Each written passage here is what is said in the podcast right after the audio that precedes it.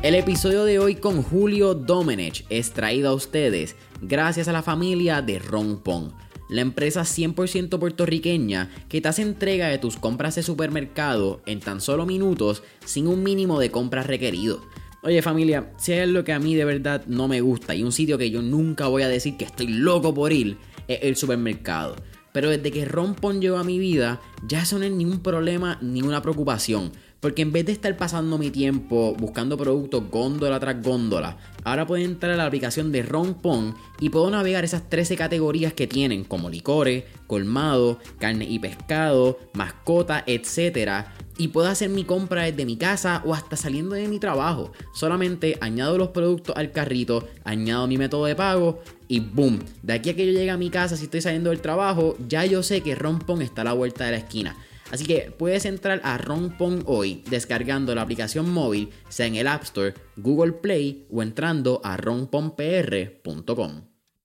Muchas compañías van a empezar a poner a mover más sus balance sheets al mundo cripto. Ya vimos que MicroStrategy ya lo hizo, o sea, empezó a mover sus reservas de, efectivo, a ponerlas en Bitcoin. Entonces, yo siento que es, este modelo, no solamente de Bitcoin, pero yo lo veo ocurriendo de que más compañías van a empezar a añadir, ¿verdad? Para tener ese efecto de, impulso en los mercados, cuando los mercados suban, que, su dinero también crezca. Y número dos, también como persona, yo veo más personas aprendiendo sobre, sobre NFT, más, personas aprendiendo sobre cripto, más personas intentando de aprender de lo que esto y, empezando a envolverse. Pero también veo mucho el levantamiento de estafas. A medida que, el mercado se desarrolla más, los hackers van a ser más savvy para sacarte tu dinero y hay que tener mucho cuidado, ¿verdad? con, con todo esto porque la seguridad es primordial.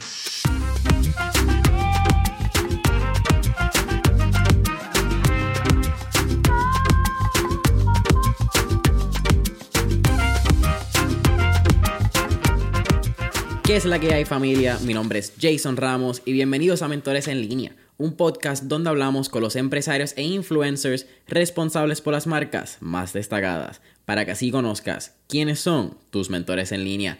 Y en el episodio de hoy me acompaña Julio Domenech, quienes muchos lo conocemos en Instagram como arroba invierte con Julio, y es empresario, corredor de bienes raíces e inversionista de los mercados financieros. Brother, ¿qué está pasando? ¿Qué está pasando, mi brother? Aquí, bien contento de poder estar aquí contigo. Oye, eh, lo hablamos en el pre-podcast session, siempre me gusta mencionarlo en este tipo de casos. Mano, son un par de años conociéndote. Son, estamos hablando, son casi tres años desde la primera vez que nos conocimos en la Universidad de Puerto Rico, recinto de Arecibo. En mi opinión, yo no estudio en Arecibo, pero déjame dejar claro, es el campus más lindo, papi. Esa vista cuando tú tienes al mar subiendo esa cuesta. Sí.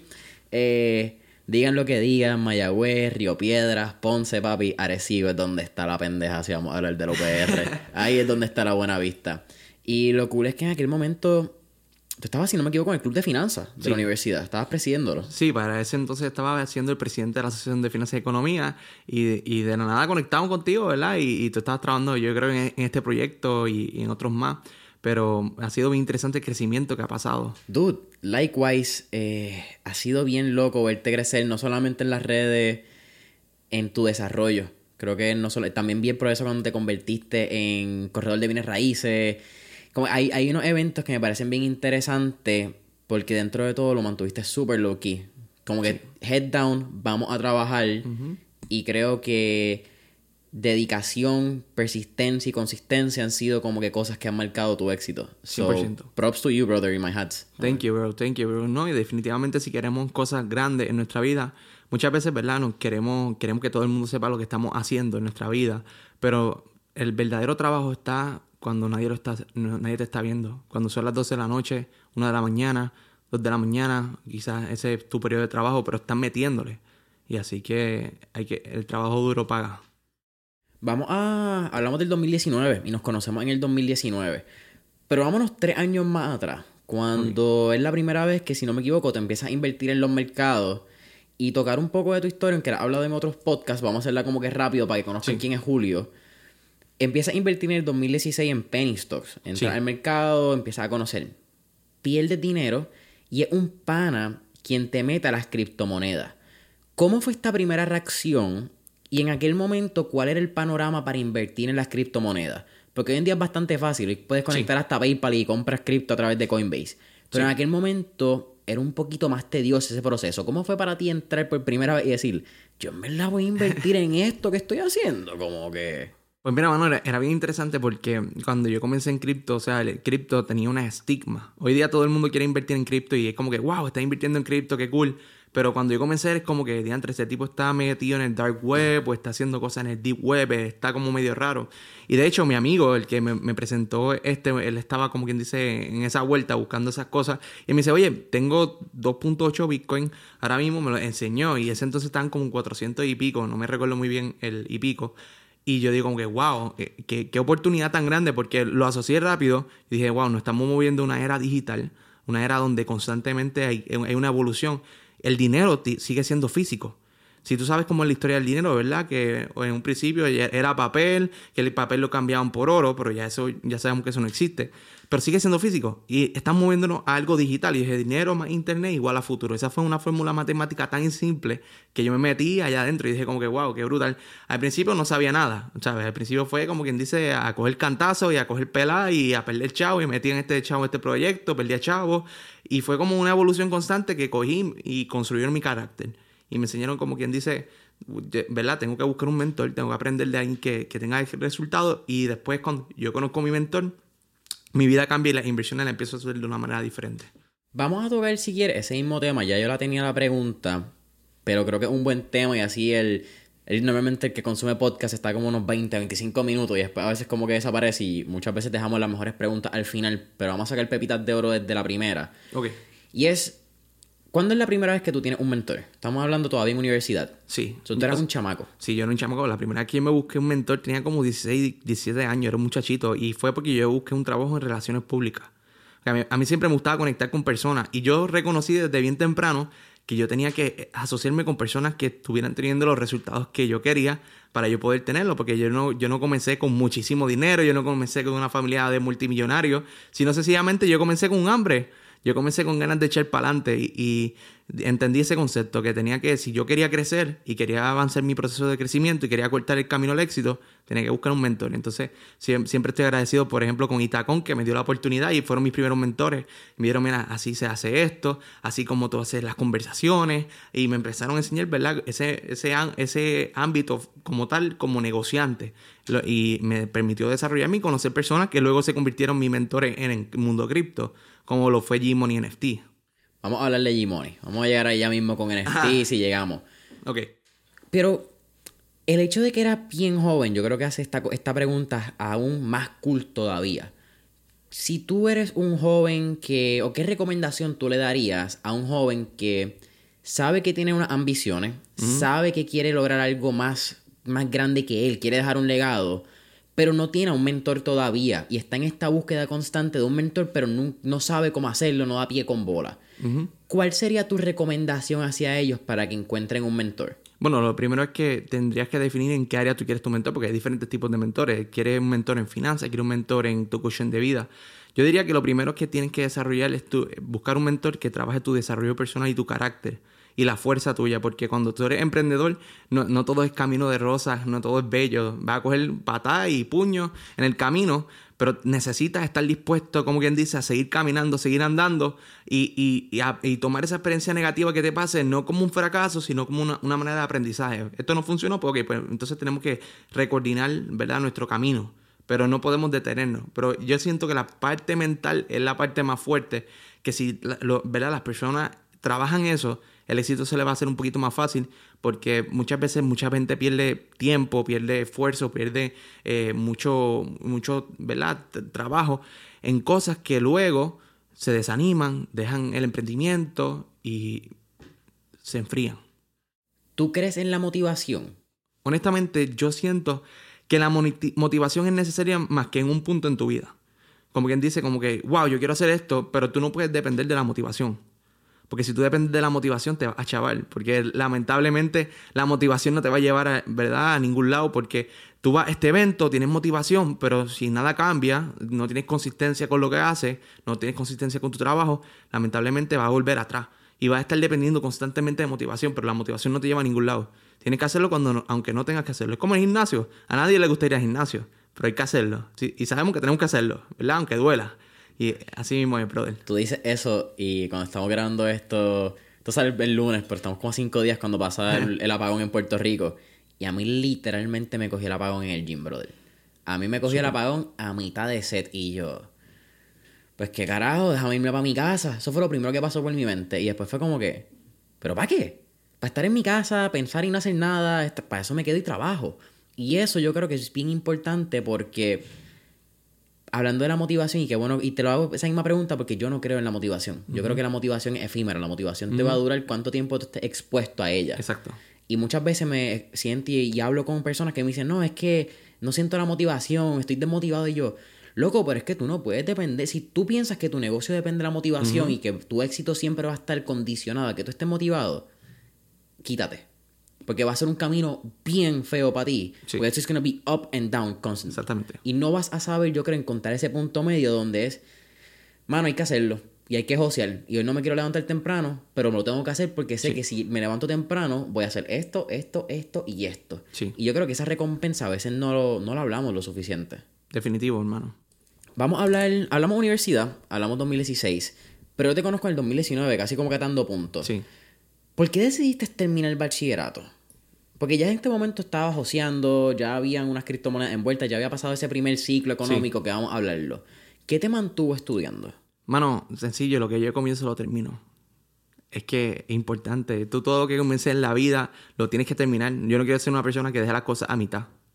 Eso fue lo que me mantuvo a mí, como quien dice, enfocado. Cómo haces algo es como haces todo. Exactamente. Como haces algo, como haces todo. Yo creo que esa es muy probable respuesta después de 160 episodios, exacto, 160 entrevistas, no piezas de contenido. Que más me gusta cuando que más me ha gustado cuando alguien contestó la pregunta de por qué estudiar en la universidad. Porque creo que me reflejo. Creo que es la, es la contestación que, que más puedo decir, diablo, es verdad. Como que es sencillo. Y me imagino que te refleja en la posición, como que no quería estar, estaba bien alto de odio, ya quería Claro. salir. O sea, honestamente, yo, yo no me disfruté mi proceso en, en universitario. O sea, yo, yo me ponía a pensar, mi profesor que me está enseñando a mí cómo hacer dinero en acciones, se gana, por ejemplo, 50 mil dólares al año. Y, por ejemplo, yo pensando en, en mi- mis primeras seis cifras que hice cuando eh, empecé en, en el bull market del 2017, 2018, que, que me- invertí en criptomonedas que se hicieron ¡fum! Se treparon por para arriba y de diablo, yo estoy haciendo inversiones y, este tipo, pues, obviamente no, no es para degradar ningún tipo de profesión, ni, sino como que me hizo el sentido, como que, diantre, este tipo me está haciendo inversiones, pero pues su, como que su, vida no lo refleja. Y yo quiero, obviamente, ¿sabes? vivir unas ciertas cosas de mi vida, quiero tener libertad, pues yo tengo entonces empezar a, a seguir mi propio rumbo, pero tengo que terminar lo que comencé. ¡Pum! Vamos a entrar entonces al tema, como tal. Vamos a entonces hablar de criptomonedas. Yo creo que tenemos un par de preguntas bien básicas que son buenas y son cool. No me, no me quejo. Pensé que la conversación podía ir un poquito a un tema más profundo, pero es algo también cool que uno aprende con el podcast. A veces uno tiene unos de esos de conversaciones y hay ciertos temas que quizás para la audiencia no son lo que tú esperas y tienes que separar como que Sí. tu interés al interés de tu Claro. comunidad. Para los que no sepan, y vamos a irnos a un bien básico. Sí. Si yo no sé nada de criptomonedas, la escucho. Pero no sé cómo invertir, no sé dónde educarme, no sé de los proyectos, no sé realmente nada. Solamente sé que existen criptomonedas. ¿Cómo tú le describirías a la gente lo que es este mundo de las criptomonedas? ¿Y cómo les recomendarías empezar a educarse para luego invertir? Porque, y aquí vamos a dejar dos cosas bien claras que siempre me gusta mencionarlo. No damos recomendaciones financieras. Aquí estamos hablando de experiencia y lo que le funciona a Julio. Yo quizás hablo un poquito de mis fracasos en criptomonedas que yo los tengo y los he hablado públicamente. Y de eso, si aprenden algo, cool. Pero aquí no estamos dando recomendaciones financieras. Aquí no te estamos diciendo, ve invierte en cripto. Claro. Pues- So, ajá, Pues mira, educación. en esencia, criptomoneda piensa dinero digital. O sea, y es la nueva manera en, en- en la cual las personas van a hacer negocios en el futuro de, de que ya. Si, ¿Por qué nosotros utilizamos la criptomoneda? En esencia, lo utilizamos como activo especulativo. O sea, porque son tipos de inversiones que, tras que son muy nuevas, ¿verdad? Porque las criptomonedas no llevan tanto, tanto tiempo con los mercados de las acciones y los mercados bursátiles. Pero en esencia te dan un tipo de ventaja que cuando nosotros invertimos en criptomonedas, que es el crecimiento exponencial. O sea, por ejemplo, Jason, tú compras un proyecto en 3 centavos, ese proyecto se, se triplica, haces 10 veces, 15 veces tu dinero, 50 veces tu dinero, 100 veces tu dinero, pero es porque está pequeño, porque todavía no tiene mucho interés.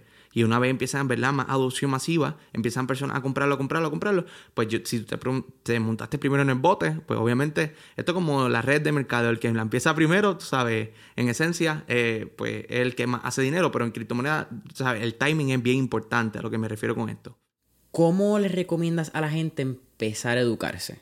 Pues mira, mano, hay muchas maneras. Primero pueden comenzar con YouTube. O sea, en YouTube hay mucho contenido gratuito. No tienen que ir necesariamente a pagar un, curso. Pueden buscar en Google.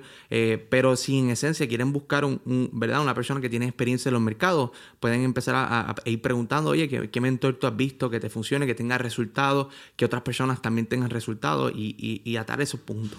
Pero, pero primero pueden empezarlo, ¿verdad? En, en Google, Google, de qué son criptomonedas y te aparecen muchos artículos. Cuando tú empiezas a invertir, incluso cuando yo empecé a invertir en criptomonedas, era un poquito más complicado ahora. en aquel momento incluso era un dolor de cabeza porque tenía... Estaba Coinbase y uno podía comprar Coinbase con la, no con tarjeta, antes tenía que ser con la cuenta, antes de que Popular entrara en estos dolores de cabeza. Pero podíamos hacer exchanges a Binance, antes de que fuese Binance.us, eh, el Binance original. También estaba Bitrex, no sé si todavía sigue. Sí, sí, todavía sigue. Sigue. Ok. Y en aquel momento yo pienso que requería un poquito más la educación. Era un poquito más tedioso, era un poquito más, eh, más técnico, puede ser la palabra incluso. Requería un poquito mayor conocimiento de internet, de exchanges y quizás hasta un poquito más de seguridad para uno atreverse. ¿Cómo tú le recomiendas a la gente que empiecen a invertir hoy en día?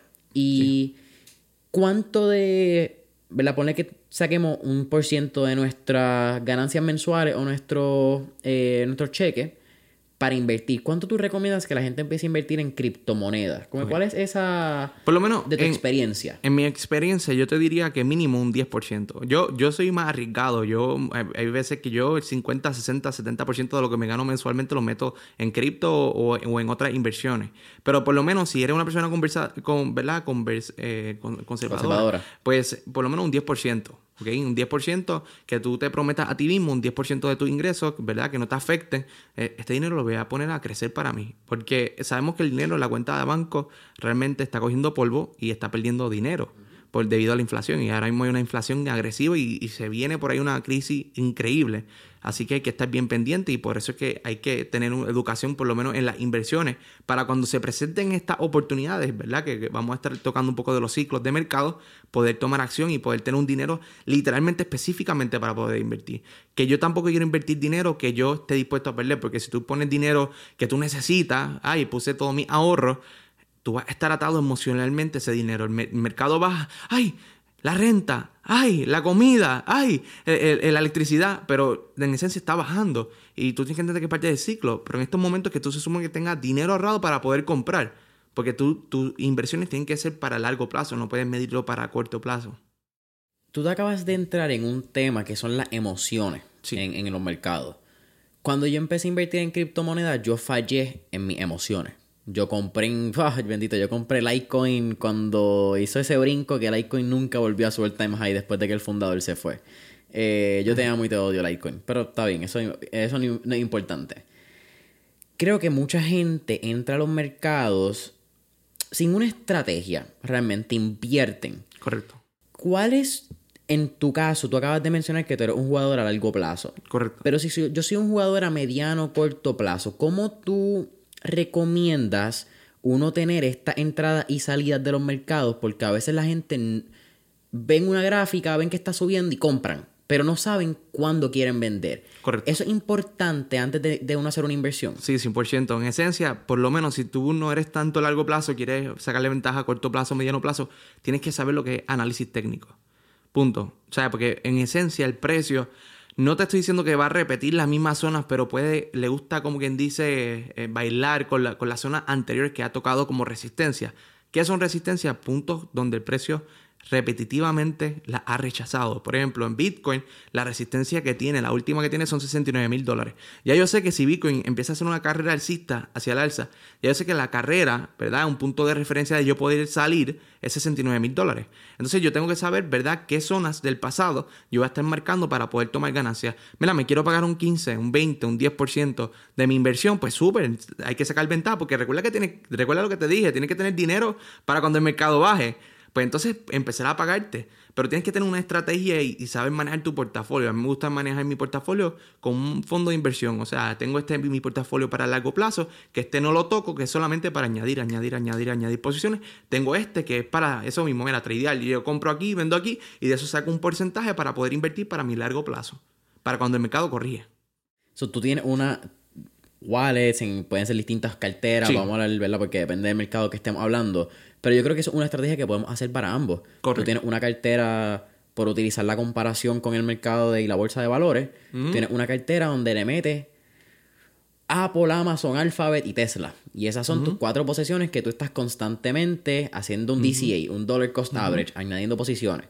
Pero tienes tu cartera, quizás puede ser day trade o week swings, y tú juegas con esas posiciones. Sí, correcto.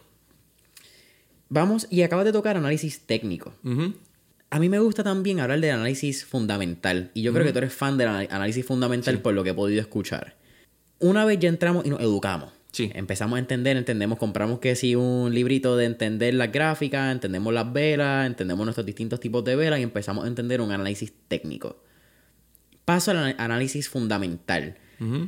Para Julio, por lo que has aprendido para ti a tu portfolio personal, ¿cuán vital es ese equipo, es esa misión, ese white paper, que el white paper podemos definirlo como... ¿Qué, define tú, ¿qué es un white paper para alguien que no sepa? Pues mira, en esencia es el plan de trabajo. Punto. El white paper es lo que te dice, mira, vamos a hacer esto a tal fecha, esto es lo que queremos hacer, de, esta manera lo vamos a hacer. Te dice todo lo de, desarrollado del proyecto, la visión. Un plan de negocio. Un plan de negocio. Un plan de negocio para tratar de cómo que atar estos temas y hablarlo en habichuela. Una vez tuve ese plan de negocio, y tuve el equipo. ¿Cuán fundamental es eso al momento de tu invertir a largo plazo? Por lo menos a mí lo más que me encanta, adicional de, lo que es el white paper, porque cualquier persona te puede escribir bonito. Cualquier persona te puede decir, mira, redáctame algo bello, que, que tú, la gente le encante. Y, pero tú lo, tú lo escuchas y como, wow, me encanta. Pero realmente eso no es tan importante. Tú sabes hacia dónde vas, pero también tienes que tener otros pilares. Por ejemplo, ¿qué equipo está detrás de ellos? ¿Qué banco, qué, institución financiera está invirtiendo dentro de ese proyecto. Lo que pasa es que mucha gente no sabe que, que hay muchos fondos de venture capital que está detrás de estos proyectos cripto y todavía no es público. O sea, mucha gente no ni lo sabe.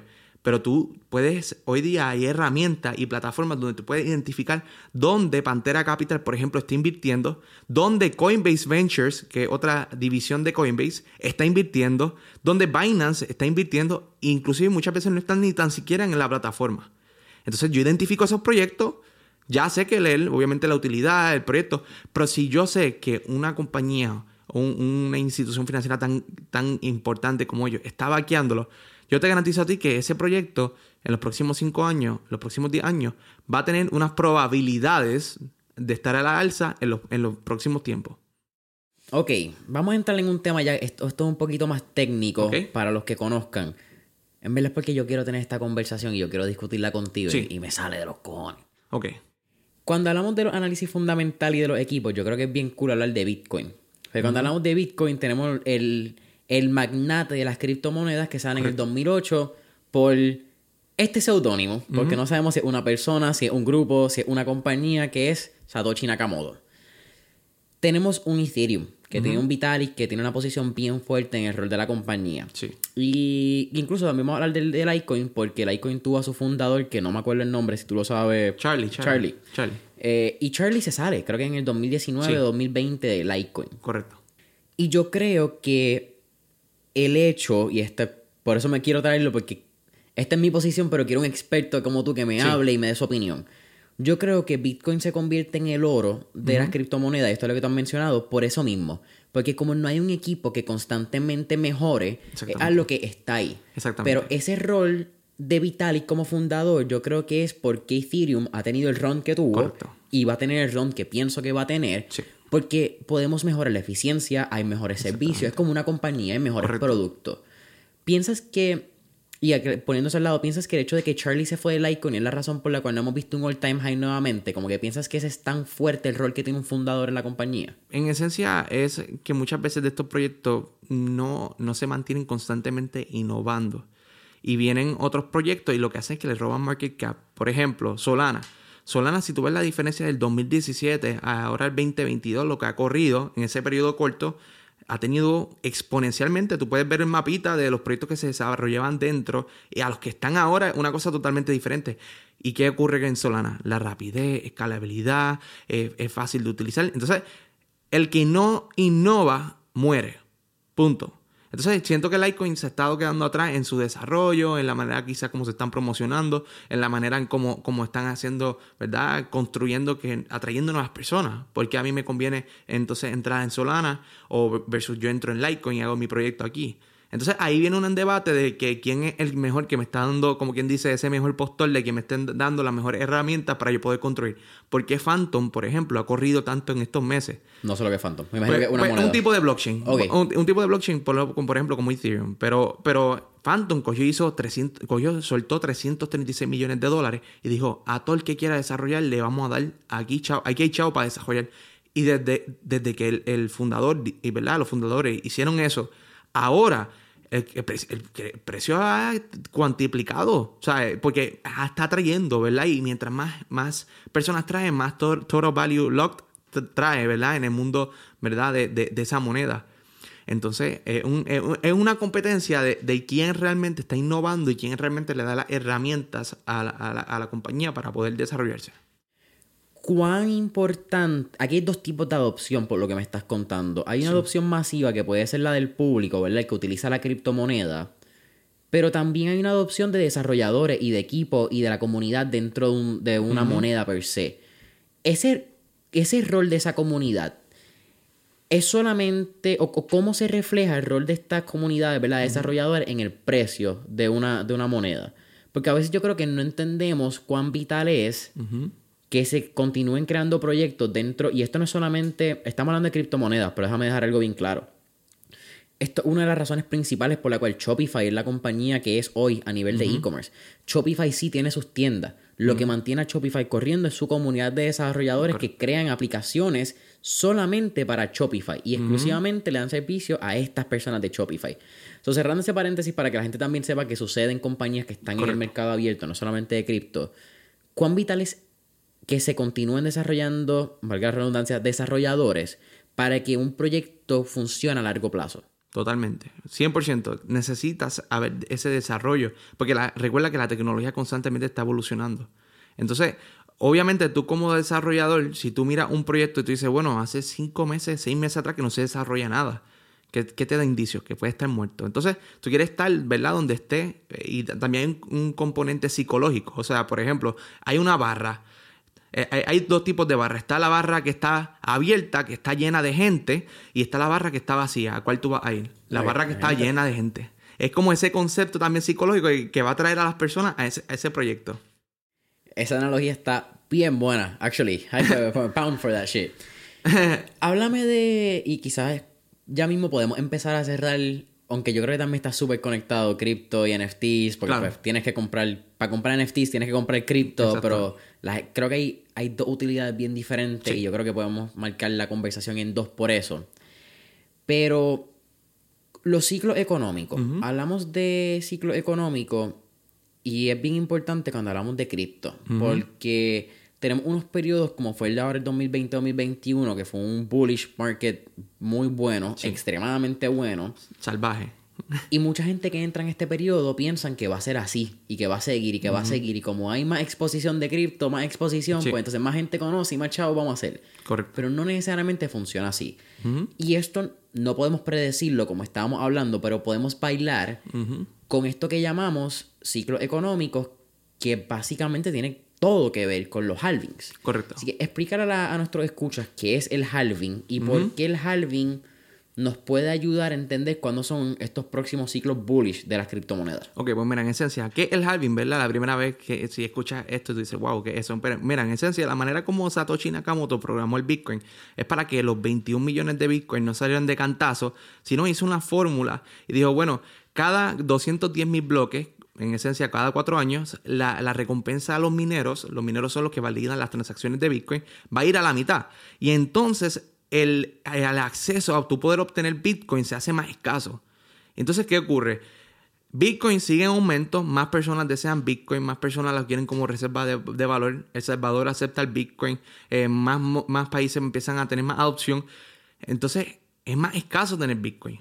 Entonces, cada cuatro años, cuando ocurre ese supply shock, lo que causa es como quien dice un despertar en el mercado, un jamaquión. Espérate, es más difícil conseguir Bitcoin. Vamos a arrancar. Y lo que hace cuando Bitcoin empieza a correr, se jala a todas las otras altcoins. Porque recuerda que, el, sentimiento general, las personas lo quieren aceptar o no, hoy día se lo mueve Bitcoin. Por eso que tú ves Bitcoin cae, las altcoins ¡fum! se desangran por el hecho de que las personas, ¿verdad? Nosotros los inversionistas miramos Bitcoin como quien dice, ese macro es ese sentimiento general. Entonces, cuando hablamos, ¿verdad?, de halving, tiene un efecto importante en el mercado. Porque si menos Bitcoin está entrando en circulación, más personas lo están adoptando, recuerda, oferta y demanda, pues obviamente va a causar un aumento. Y cada cuatro años, ¿verdad? Que ocurre ese supply shock, los precios tienden a subir. Pero recuerda que el, en verdad en el mercado hay diferentes ciclos de mercado. Está el mercado alcista, el mercado lateral y el mercado bajista. Por eso mucha gente cuando tú ves que, que empieza a caer el mercado se asustan. Pero realmente cuando uno se supone que tome ventaja es en los mercados bajistas para tú poder acumular. Para cuando venga el mercado alcista, ahí es que tú puedes sacarle ventaja y puedes vender ¿verdad? en los topes. Cuando tú vas a invertir en un proyecto, tú recomiendas el DCA, el Dollar Cost Average.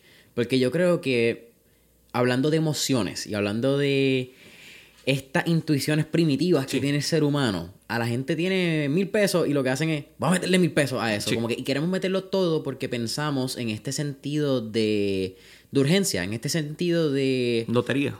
Literal, de meterle chavos porque si no se me puede ir la, la, guagua. Exactamente. Eh, eh, urgencia, hay otra palabra, eh, FOMO, Fear of Missing Out, eso es lo que quería decir. Porque estaba pensando en, en español si era inglés. Así que tú recomiendas ese, ese dollar cost average y si quieres explicarlo un momento para el que nunca haya escuchado este término. Pues mira, sí, en esencia el dollar cost average lo que tú haces es que tienes mil dólares, en vez de tú comprar esos mil dólares de cantazo, tú esperas que tú compras 100 dólares, esperas que el precio baje, compras otros 100 dólares, esperas que el precio y sucesivamente. Yo lo recomiendo, pero siempre y cuando el precio llegue a tus zonas. Yo combino el dollar cost average con mis zonas de cripto, de inversión. Habla que una zona. Una zona es un área donde el precio en el pasado, por ejemplo, la marca y dice, eh, ¿verdad? Y tiende a repetirlo. existen zonas de soporte y zonas de resistencia. Pues una zona de, soporte es donde en el pasado el precio ha demostrado que la ha respetado y el precio toca, por ejemplo, en Bitcoin está ahora mismo los 36 mil, los 34 mil. Cada vez que toca, rebota. Pues ya yo ahí, yo acumulo. O sea, ¿y qué pasa si, si el precio decide romper esa zona y empieza a bajar? Pues en esencia, yo compro los 29.000, que puede ser otra posible zona donde el precio lo ha demostrado en el pasado y, voy comprando dependiendo a mi zona. No, no compro eh, porque bajó un, un 5% o porque bajó un 7%. Solamente compro mi dollar cost average dependiendo a mi zona. No llega a mi zona, no compro. Y otra cosa importante, ya que hablaste de emociones, hay maneras de tú mirar el. De hecho, y esto es lo que yo, uno de mis secretos que me ayuda a mí a poder comprar baratísimo. Y yo compro cuando el miedo extremo está a, a Switch y a Togendel. Cuando yo veo, existen herramientas que, de AI que analizan cómo está el sentimiento de mercado. Y yo miro cuando hay miedo extremo, yo digo, hay que meterle el fuetazo. Ahora es que es el tiempo. Y ya cuando yo veo, por ejemplo, Stream Grid, el Grid, ahí ya yo empiezo a soltar posiciones. Y, usas literalmente, si tú no quieres complicarte la vida, ¿verdad? Con gráfica, tú solamente usas ese, ese tipo de indicador y está hecho. Punto. Porque está comprando literalmente cuando eh, hay miedo extremo, por ejemplo en la guerra, cuando hubo esa invasión de Rusia, el, mercado se desplomó de, cripto. Pero que yo hice, yo miré que el, índice estaba donde yo quería, ahí le metí. Y, y, ahora pues, obviamente estoy soltando alguna de mis posiciones, pero en, esencia uso eso. Sí, es un mindset de utilizar la psicología inversa del, Exactamente, ser humano. correcto. Cuando todo el mundo está cagado en sus pantalones diciendo esto va para abajo, tú acumulas. Y yo creo que también eso te ayuda al short game. Yep. Eh, estás buscando sin tener que arriesgar tu dinero. Exacto. Porque sabes que está habiendo un pullback por miedo y sabes que es muy No es que quizás va a llegar a un all time high, no es que va a llegar a, a más arriba de lo que estaba. Pero si simplemente llega a lo que en un momento estuvo antes de ese pullback, ya tú te haces billete. Exactamente. Y eso me parece bien. Es loco porque es sentido común, pero el sentido común es el menos común de los sentidos. Voltaire, ¿entendés? El caballo. Supuestamente, esto es como que todas estas frases que uno dice que la dijo alguien hace 500 años, y es como, ¿quién carajo te dijo a ti que lo dijo él? Como que alguien que lo pasó y te lo pasó a ti. Sí. Es como esta retórica medio loca, es como Séneca. Confiamos en lo que dijo Séneca en los tiempos griegos hace un montón de tiempo. Hablamos de, de cripto, hablamos de este mercado del halving, particularmente 2016, 2020, 2024, el Sí, próximo que próximo- se espera. En el 2020, con ese halving, yo creo que también pasa un evento gigante que podemos hablar lo que es este boom de NFTs. ¿verdad? El, más o menos como en el 2020 que Sí, empieza. 2020 por ahí. Sí, pues tenemos un proyecto que es CryptoKitties que está en como el 2016, 2017, que este es como, como el Bitcoin. Es como el. Satoshi Nakamoto. Ya. ¿Cuándo es la primera vez que tú conoces de no solamente el término NFT, sino el NFT como que, mira, vamos a meterle chavo? ¿Y cuál es tu primera interacción al comprar un NFT? ¿Cómo sucede esto? Pues mira, eh, volviendo a mi mentor, G-Money NFT, antes de comprar el, el CryptoPunk que él, él usa, que todo el mundo lo conoce Ajá. a él, él me llamó a mí. Este es el Vini Chinita, Es el- ese mismo, eh, que hoy día vale millones de dólares. O sea, 15, 20 millones de dólares. Y cuando lo compró, lo compró como 144 mil dólares, 150 mil. Y, él me- y él me dice a mí, eh, y me- y me- yo me recuerdo, eran como las 6 de la tarde. Él me dice, oye Julio, voy a comprar, voy a comprar este, este CryptoPunk. Y yo no lo entendía porque eh, eh, yo estando en el espacio cripto, yo como que nunca le había prestado atención a eso. Y, él- y, yo- y él me dice, cómprate uno. Y para ese entonces estaban como en 20 mil los CryptoPunks, 20 mil dólares. Y yo, ay, yo no sé, yo no. ¿Tú habías escuchado el término habiendo estado en la comunidad de cripto? Porque ya tú estabas bien adentro. Sí, yo lo había escuchado, pero nunca. Para mí no hacía sentido. Yo decía, pero tú pagar tanto dinero por una imagen, qué caramba, porque no entendía ese efecto de comunidad, ese efecto de estatus que iba a crear hoy día. Pero yo lo había escuchado 20 mil ocasiones, pero era como que, ajá, sí, sí, en la pichadera. Pero cuando, cuando mi, mentor me dice, mira, métete a esto, a mí me estuvo bien interesante. Tú sueltas 150k por un mono, ¿sabes? Está, yo digo yo como que es una casa, ¿me entiendes? Yo digo, está, está duro. Entonces ahí cuando yo empiezo a ver que empieza a tener como un montón de, de media y todo eso, y él me dice, esto va a ser grande, montate. Y empecé a buscar buenas colecciones. Me monté los doodles, me monté en muchas buenas conexiones cuando estaban comenzando y, y- y explotaron. ¿Cuál fue tu primer NFT?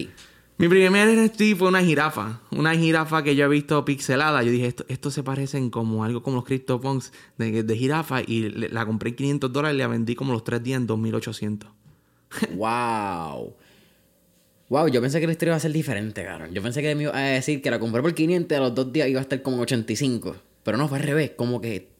¿Has tenido alguna pérdida en NFT? ¿Que has comprado un proyecto y no ha funcionado? Eh, wow. Eh, eh, sí, he tenido pérdida. Eh, yo compré un, un proyecto, eh, se llama Solana, era de Solana, era de- eh, se llama Mo- Monkey Ball Apes, que era, era una colección como que se decía que iba a ser grande y era una estafa. Y me cogieron en la estafa y perdí con un par de Solana ahí. Tocaste Solana, pues yo creo que podemos hablar del tema de lo que es SolSea, lo que es OpenSea.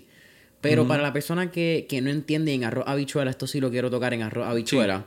Porque tu- aunque tuvimos un episodio en agosto de NFTs, Ajá. yo creo que la conversación de agosto a abril Ha ha cambiado. cambiado, Ajá. un montón. Un montón, Corrillo. Incluyendo Juan Salgado, que sacó la colección de Tattoo Skull Society aquí en Puerto Rico.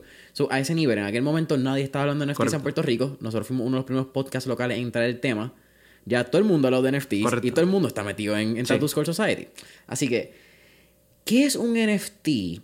Y en esta conversación de NFT, más allá del, del non-fungible token, del arte, ¿cuáles realmente son estos valores o este valor que trae la imagen? Porque creo que hay una, y esto me pasó tatuándome hace como tres semanas, cuando le digo, coño, yo creo que los NFTs tienen un potencial muy grande para los artistas. Eh, sacan la, es- este control y este dominio que hay de las regalías, pueden Sí. crear sistemas mucho más pro artista y menos pro labels y pro estas grandes corporaciones. El artista puede tener sus regalías si el arte se revende, que es algo que en arte física normalmente es bien complicado. Tú puedes comprar, qué sé yo, un ejemplo y número, pero compra un Picasso por 5 millones de pesos. Los revendiste por 15. Tu ganancia de capital son 10. 10. Pero Picasso, si estuviese vivo, no un carajo de esos 10. Él vio los 5 cuando tú se lo compraste a él. Exacto. Y yo creo que eso lo abre un NFT.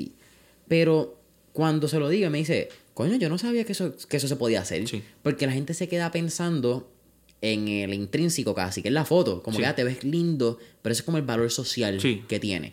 ¿Cuál es el valor real que, que deberían tener los NFTs, verdad? Porque cambia, depende de la colección. Ok, sí, pues mira, tres puntos. Número uno, un certificado digital. Un certificado digital que prueba que tú eres dueño de ese, de ese artículo. O sea, imagínate todo lo que tú te quieras imaginar en en futuro, hasta real estate. Pienso que ya, ya hay compañías que lo están trabajando para que, que los titles sean NFTs. Y, por ejemplo, y, eso es algo que no se puede borrar, que tú sabes que es perpetuo por los siglos de los siglos. Amén. Entonces, número dos, el, el aspecto que veo de comunidad. Veo, un- ¿verdad? Obviamente, muchas personas. Yo, hay una colección de 10.000. Hay 200.000 personas que quieren ese NFT. Obviamente, como ese, ese NFT para muchas personas tienen valor, están dispuestas a pagar por encima. Entonces, tiene ese valor de comunidad, de que tú seas parte, te da acceso a eventos exclusivos, conferencias, eh, conocer personas, entre otras cosas. O sea, porque si hoy día tienes un Board Ape, ¿sabes? Tú sabes que, que toda, la, toda la gente que tú conozcas en ese party, adicional de que hay muchas celebridades que tienen ya ese, ese NFTs, ya tú, tú tienes acceso, ¿verdad? En esencia de tener un lugar donde tú sabes que la gente mínimo tiene seis, seis- seis cifras para poder tener ese NFT. Y en esencia te da un acceso a un club de networking. ¿Sabes? Tú vas allí, tú sabes quién, que, tiene- que tienen plata. Y, que, y la gente que tiene o sea, hacen negocio. Es como una fraternidad que acabas de entrar a través de un exact- token. exactamente. Tercer punto, me dijiste. Y el tercer punto, los contratos inteligentes. O sea, lo- los contratos inteligentes que, que permiten los NFTs, eh, en esencia, te permiten desde el día uno tú programar los royalties. O sea, cuánto dinero tú, tú vas a estar generando como artista, como músico, así que cada vez que se revenda tu, tu música, eso te va a llegar automáticamente. Eso no es como que una persona mete el dedo y te, te lo envían y, hay, espacio para errores. Entonces, pero ese, ese punto me encanta para la industria de entretenimiento, para la industria de la música, y ese es el verdadero valor que como yo lo veo creciendo aún más de lo que está ahora. Porque hoy día vemos personas como Tory Lanez que lanzan sus álbumes en el mundo NFT, le, dic- le dicen a este, le dicen así, le dicen a, tú sabes, a, Sony Music, a, a la sea. música, y, y dicen, no, no, yo, yo tengo mi comunidad y la gente me apoya y la gente quiere mi música, que la gente la compre. Ya. Y que sea la gente que me apoye. Ya está. Tú acabas de entrar en música, hablaste de celebridades. Sí. Y yo creo que podemos tocar el caso de Snoop Dogg. Que Snoop Dogg acaba de comprar Death Row Records. Yep. Y habló de que lo quiere convertir en el primer record label de NFT. Como esa es su, su visión. Yo no entiendo cómo lo haría. Por eso también te hago la pregunta. ¿Cómo tú crees que como modelo de negocio una disquera puede usar los NFTs? De la misma manera que Tory Lanez lo utiliza y entonces empezar a distribuir las regalías de una manera más directa. Yo, honestamente, hay dos maneras que yo lo vi- viera si fuera Snoop Dogg como modelo de negocio. Número uno, lo viera yo vender el 100% de, mi- de mi, de mi eh, disquera en NFTs a personas.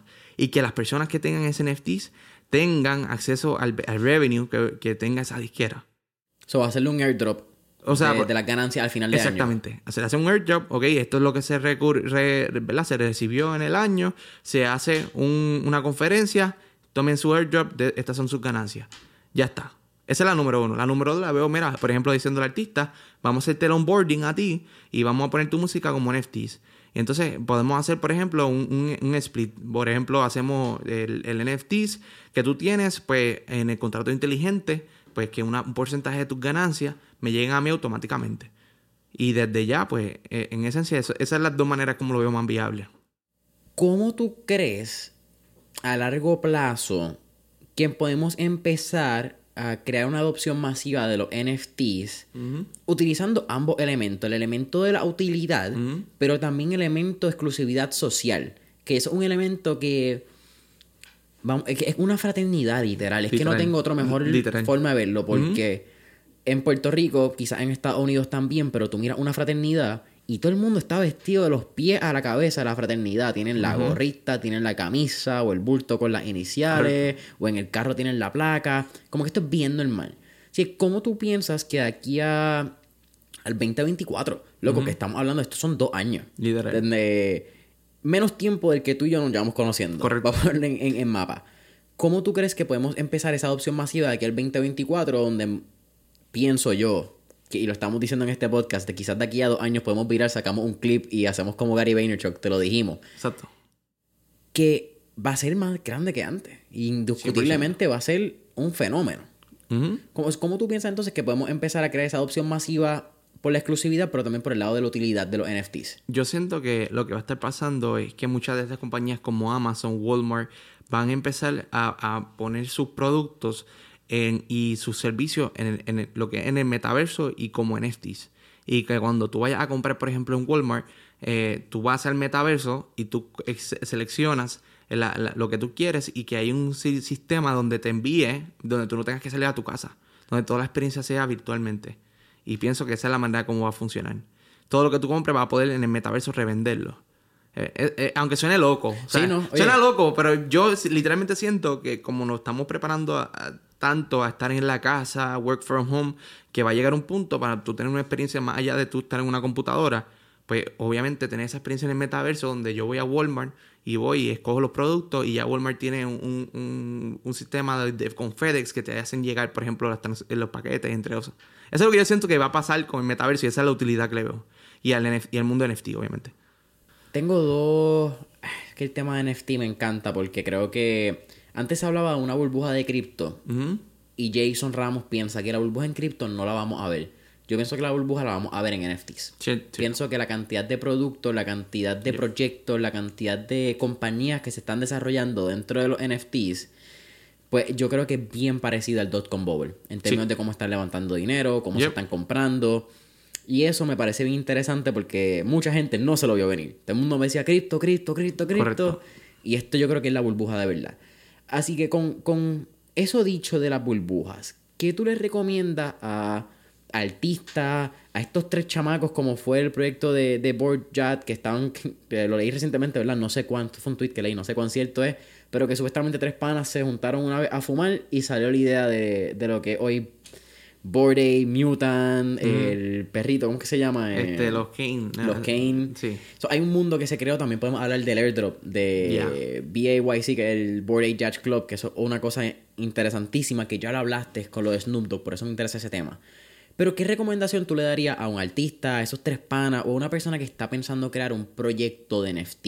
Particularmente en Puerto Rico, donde creo que estamos viendo mucho, mucho, mucho proyecto, y me encanta porque estamos viendo comunidad, estamos viendo que se está desarrollando, pero pienso que falta utilidad. Pienso que falta un sentido de de verdad darle para atrás a la comunidad Ya. y más allá que un diseño lindo que puedo poner en foto. ¿Qué realmente yo voy a proveerte y cómo yo voy Mano, a darte valor por el Si, holding? si, tú, si tú me preguntas a mí algo, y esto es algo que yo hasta he pensado como modelo de negocio, esto no lo digan mucho, y la gente que, que va a escuchar este podcast va a, va a tener ese beneficio. Y si llegaste a este punto, este es tu premio.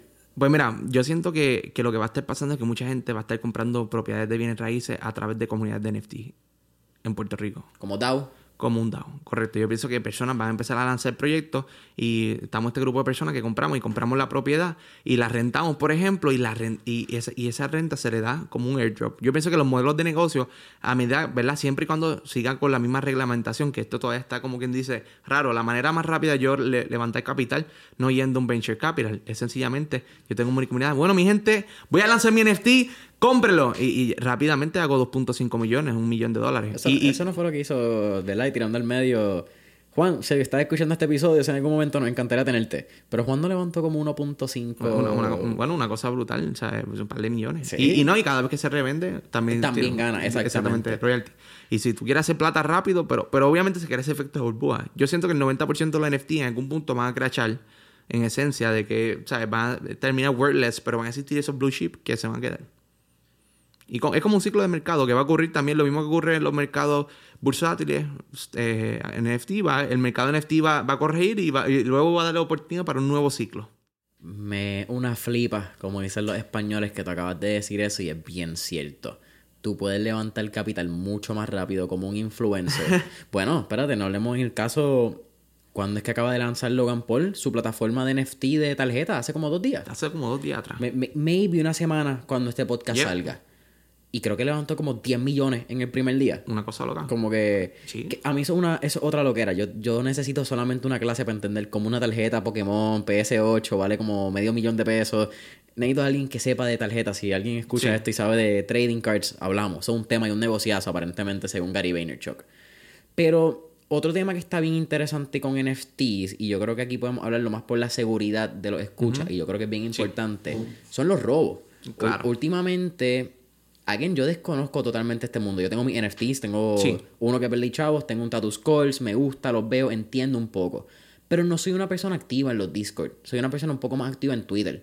Y entonces me parece bien loco la cantidad de robos que están habiendo a través de Discord. Es una locura. Eh, incluso shout out Abe Díaz, si escucha este episodio, me envió esta mañana un, un thread de como que la persona explicando cómo le robaron. Creo que fueron un total de como 3 Ethereums en, en NFT, que son como 9 mil, 10 mil dólares al- a este momento de la conversación. Pero, ¿cómo sucede este tipo de robo? Y cómo uno puede entonces, mano, empezar a quizás a prevenir este riesgo? Porque quizás va a pasar y es imprescindible Mano, que te roben el, como sí. un peso. Aquí, mano, tú hiciste todas las protecciones y viene un tipo y te robó el wallet. Eso Claro. puede suceder. Eso sí, y claro. wallet físico me refiero. Todavía no hablo de wallet digital. Como que vino alguien, te robó, te metió la mano, eh, te quedaste sin tarjeta. Sí. Pero igual pasa en el, meta- en el metaverso, en el, en el mundo de criptomonedas, en NFTs. ¿Qué cosas nosotros podemos hacer para tratar de asegurarnos que eso no suceda? Pues bueno, es que hay tantas maneras que te pueden robar. Eh, te voy a dar las más comunes. Ajá. Por ejemplo, las más comunes es que te, te envía un mensaje support del equipo para decirte, mira, te voy a dar acceso a un whitelist, pero necesito, por ejemplo, que me des tus claves privadas. Son cosas tontas, pero mucha gente, como quien dice, no lo internaliza y confían, ¿sabes? La cultura de la confianza de que, mira, toma, ah, eso no ellos me ayudan. Me ayudan que te vacían el wallet. Número dos, por ejemplo, te hacen eh, un DOS attack que es lo que se llama que un DOS attack en esencia es que, por ejemplo, te envían unas monedas y, tú dices, wow, este- aparece como si hubiera 10 mil dólares, dame intercambiarla. Y una vez tú le intercambias en el Exchange Dex, tú le das acceso al hacker. Y ¡pum! Te, te limpia la wallet también. Número tres, es que hay tantas. eh, Por ejemplo, una bien común y es algo que es bien triste que pasa. No le digas a todo el mundo que tú estás en criptomonedas. Lamentablemente, eh, tú no sabes quién es quién. Hay personas que se dedican a hacer literalmente lo que se llama un SIM swap. ¿Tú has escuchado sobre SIM No. swap?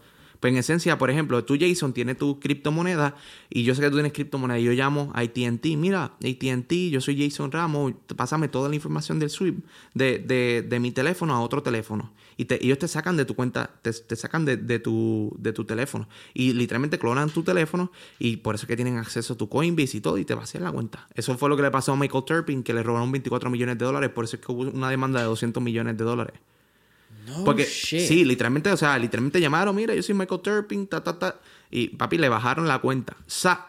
Por eso es que tienen que tener mucho cuidado, no, to- no, no seas bien confianzudo. O sea, a todo el mundo "Ch, callado, yo hago cripto, tra- tranquilo. Obviamente, eh, intenta de tener un dispositivo solamente para cripto. También eso es otra. Si vas a utilizar un teléfono, un teléfono solamente para hacer transacciones cripto, eh, o, un, o un dispositivo, un ordenador con una computadora específicamente para cripto, que no esté usando para ver cositas que no tienes que estar viendo también, que no tenga eh, viruses, pero eh, tomar ciertas precauciones. ¿Recomiendas tener wallets físicos, ledgers? Sí, 100%. Yo tengo, te- yo tengo dos, dos wallets físicos. Y en ellos mete... ¿Mantiene dinero en los exchange para el uso? Bien poco. Es, es dinero que uso para... Compra y saca. Compra y saca, exactamente. Pues, Porque honestamente, si es una moneda que yo creo a largo, largo, largo, largo plazo, pues yo la pongo en el ledger y me olvido. Así. Y lo dejas ahí y sabes eh, que ahí tienes tu, tu retiro. Exactamente, tengo mi retiro. O, ¿verdad? Tú puedes poner, por ejemplo, tu propio saving account, lo pones en, en, en USDT y lo pones como quien dice, y puedes viajar y tienes ahí par de mil- miles de pesos en- con tu ledger, ¿me entiendes? Tú puedes, como que bien fácil. Ok. Eh, háblame de los dominios .eth. Ahí desconozco completamente. Solamente vi que porn.eth se estaba haciendo como una subasta de como medio millón de pesos. Habían hecho algo así recientemente. Mano, Y desconozco totalmente qué son. Mano, en esencia, algo fácil, fácil de explicar. Esto es la Web 3. La Web 3 es un upgrade a la Web 2, que es lo que actual tenemos. Entonces, lo- los dominios de, ETH, en esencia, son como si fueran tipos de, por ponerle un ejemplo, como un NFT. Y, y tú tienes tu dominio, y una vez tú pagas tu dominio, e- ese dominio es tuyo de, como quien dice, por vida. Entonces, Es un one-time payment. sí, correcto. Es un one-time payment. So GoDaddy, fuck you. Exactamente. Por, por eso, por eso, ¿me entiendes? La gente ya se está cansando de, de lo que es la centralización. ¿Ok? De- pero obviamente dependiendo el, el dominio que tú vayas a comprar, porque no es solamente hay ETH, hay Unstoppable Domains, hay, hay, hay muchos, muchos, muchos dominios. ¿Ok? Pero en esencia lo que está ocurriendo es que la gente está diciendo, mira, ya yo estoy cansado de estar pagando mensualidad año a año. ¿Sabes? Ya. Cóbrame un flat fee al frente y ya está. Listo. Es mío de por vida. Está en mi wallet. ¿Y yo puedo utilizarlo para qué? Si O sea, en, en esencia, hoy día, ¿sabes? Están empezando a ver aplicaciones para tú poder construir websites y todo. Como que literalmente como un website de Shopify, tú lo puedes tener como quien dice en, en el- la blockchain, ¿sabes? Como un, un JSON.eth y que esté tu bio y todo. Pero ah, hasta, actualmente se está desarrollando. Todavía no te puedo decir 100% de se está usando para esto, Claro. para esto. Es como que en constante evolución. Están llevando el internet a un, a un upgrade. Me parece bien interesante porque tener la oportunidad de hablar de proyectos que están en desarrollo, que no se sabe, No se sabe. no pasa todos los días. Correcto. Y cuando ahora, ver, tú literalmente diste JSON.th. Ahorita termino esta conversación y yo voy a buscarme a ver cómo comprar un JSON.th. Porque si yo hubiese po- comprar JSON.com en el 96, sonaba loco. Pero 22 años después, un JSON.com es el mejor SEO posible. em, Y mucho más que yo soy J-A-Y-S-O-N. ¿Me entiendes? Que yo tengo ya mi propio como que SEO hecho desde ese punto de vista. Hablaste de DAO también. Deja- vamos a hacer Decentralized eh, Autonomy... Organi- Autonomous Organization. Autonomous Organization. Mano, ¿Qué es un DAO? ¿Cómo funciona? ¿Cómo tú y yo podríamos fundar un DAO si hacemos un NFT? Ahora mismo sacamos el Invierte con Julio con mentores en línea de NFT, sacamos 5000. ¿Cuál es el rol del DAO en esa Mano, en esencia, algo fácil para que la gente entienda, un DAO es una compañía que, que nadie en absoluto tiene control. Una compañía, como quien dice, descentralizada y entre la comunidad nosotros votamos. Por ejemplo, tenemos, eh, vamos a suponer, tokens y entre nosotros votamos el, acceso de, de- de- lo que va a estar ocurriendo. Por ejemplo, hacemos una propuesta, vamos a comprar un edificio, ok, hay tantas personas que están haciendo estas son las propuestas y el mismo DAO decide, como quien dice, el, el- el- futuro de, eso. No es algo como quien dice que, tú y yo montamos una compañía y tú y yo tomamos las decisiones. Aquí la, la comunidad es que toma las decisiones. La jerarquía del DAO. Hay una jerarquía del DAO, todo el mundo tiene su misma posición o funciona igual, eh, o funciona por cantidad de tokens Sí, que tenga, cantidad sí. de NFTs. Hay un CEO, alguien apunta como que un director en la comunidad. ¿Cómo funciona? No estoy en un DAO, no conozco, me imagino que tú estás en, en alguno. ¿Cómo es esto? Pues, hermano, eh, en esencia, muchos de ellos lo que trabajan es con, como si fueran token shareholders. Dependiendo, ¿verdad? Tú tienes esta moneda que, que va a ser un DAO, pues tú tienes un voto. Así. Es como si fuera una, un- literalmente, Sí, sí. es como un share- shareholder, pero descentralizado. Es lo mismo. Tienes 5 NFT, tienes Exacto. 5 votos. Tienes uno, tienes un voto. Exactamente, correcto. Ok. Así mismo. Lim- ok, vamos- eh, hablamos de DAO. Eh, BoardJat es un DAO. El- Eh, por, por el momento... cre- Labs, creo que es que se llama. Yuga Labs. Yuga Yo, Labs. yo creo que en esencia ellos tienen como plan, todavía no son 100% DAO, pero tienen un plan de, de, yo creo que es para el 2025 lanzarlo como si fuera un DAO para que lo- lo- los, como quien dice, los holders tengan el control de las decisiones de lo que va a estar pasando. Ok, pues sacando yo un lado. Eh, pero también los quiero mantener, porque es que te quería hacer la pregunta, casi terminando el podcast. ¿Cómo escoger una colección de NFT, verdad? Como que cuál deben ser tus. Imagino que tienen que ser también white paper, podemos hablar de unas variables, equipo fundamental y eso. Pero para Julio, es importante que la colección de NFT te provea a ti la oportunidad de utilizar ese- ese- esa propiedad intelectual, esa IP, que es el caso de, de, de Yuma, eh, Yuga, Yuga, Labs, sí, de sí. Yuga Labs. Porque eso fue un caso que vi recientemente, que creo que una persona compró tres monos, tres, tres, eh, eh, Bored Ape Yacht, Yacht Club, tres monitos. Y entiendo que lo utilizó para brand, como que para crear Sí. su marca de, de hamburgers. Sí, creo sí, que un mono era como que para los hamburgers, un mono era para la soda y como que un mono era como que para las papitas. Esta era la dinámica. Y eso es, es algo que se puede hacer uno teniendo la propiedad Claro. intelectual. El contrato aguanta lo suficiente para tú poder utilizarlo en una marca. Bueno, en, en esencia, cuando te, te dan la propiedad intelectual es tuya, tú haces lo que tú quieras con ella. ¿Me entiendes? Si yo quiero hacer un restaurante, quiero hacer un hotel, quiero hacer, ¿sabes? No importa.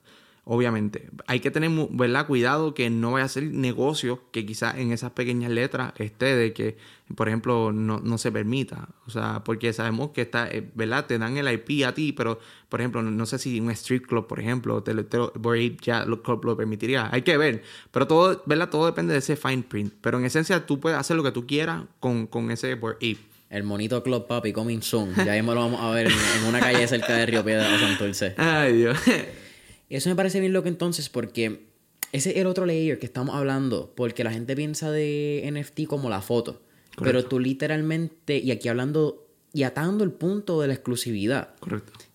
Tú saber que el dueño de un negocio que está utilizando ese Borjat, ese como la imagen del negocio, automáticamente tú sabes que el tipo tiene, mirando la hora, en el abril del 2022, ¿cuánto cuesta un, un 300 monito? mil, por ejemplo, 200 mil.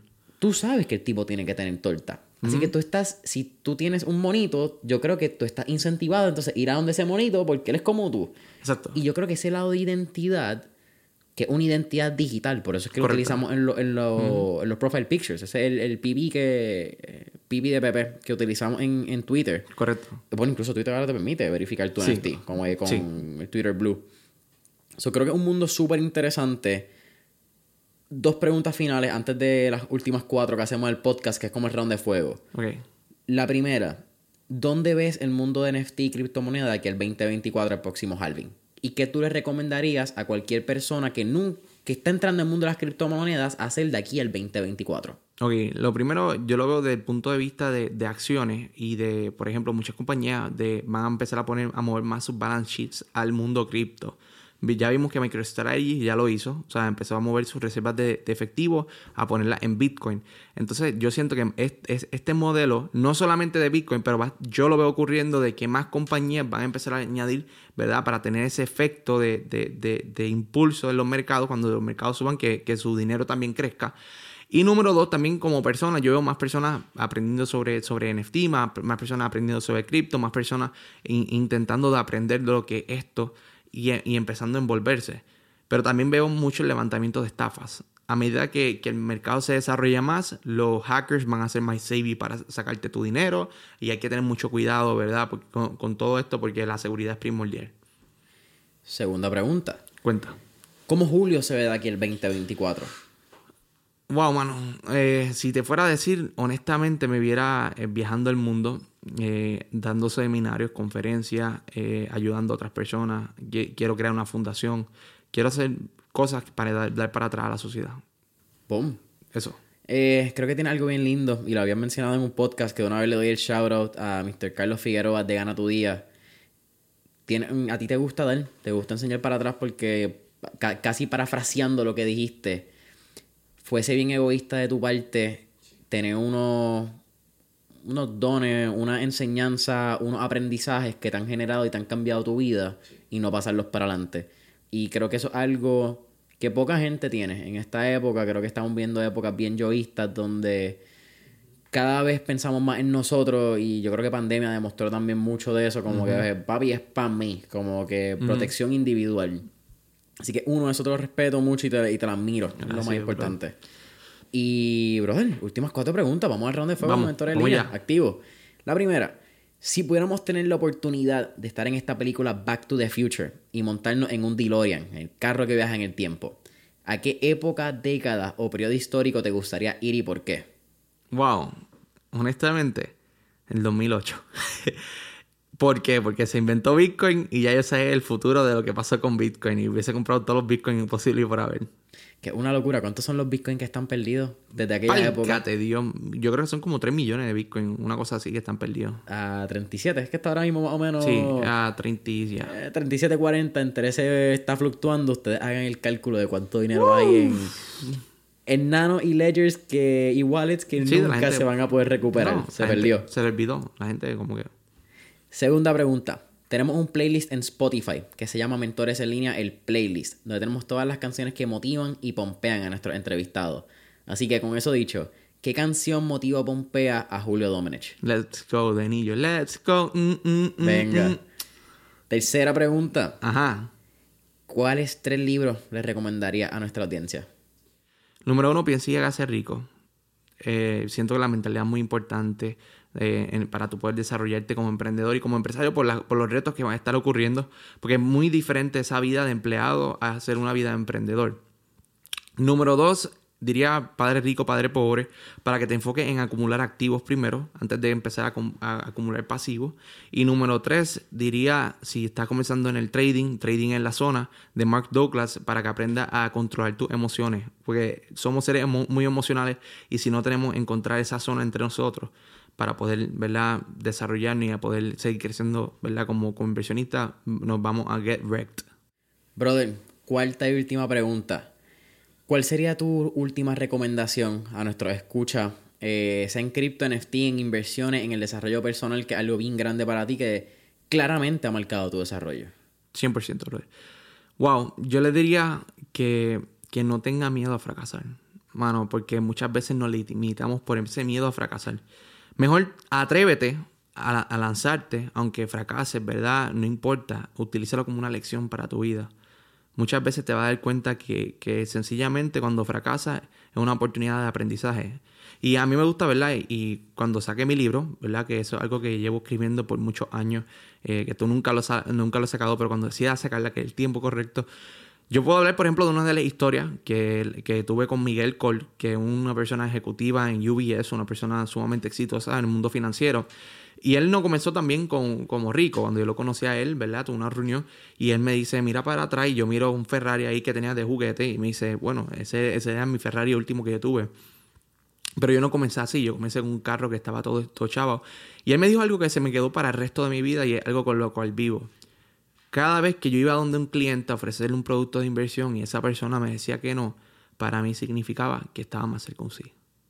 Imagínate el mindset de que de tú transformar eso en no, como que coño, eh, le he dado cinco personas la orientación de poder comprar, eh, de que, que ¿verdad? inviertan conmigo y no lo han hecho, pero me acerco más a un sí. Y ese mindset de, de tú ser una persona con grit, que tú no te quitas ni para el caramba, porque tú sabes claramente lo que tú quieres, eso es lo que te va a llevar al éxito. Porque tú sabes lo que tú quieres. Cerrar con algo mejor que eso está bien difícil. Brother, para mí ha sido un absoluto placer tenerte en el podcast. Más que, loco, más que un placer poder reconectar contigo después de tres años. que estábamos en las redes, pero no nos habíamos visto en persona.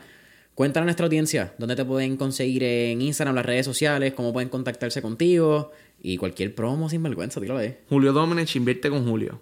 Sencillo. Sencillo. ¿Qué, tipo fácil? Julio Domenech, invierte con Julio. Familia Mentores en línea, saben que nos pueden conseguir en Instagram y Facebook como Mentores en línea. Y deja tus cinco estrellitas, tus reviews, tus comentarios, tu subscribe en YouTube, que es importante. Pero Apple Podcast también, Spotify. Y hasta la próxima.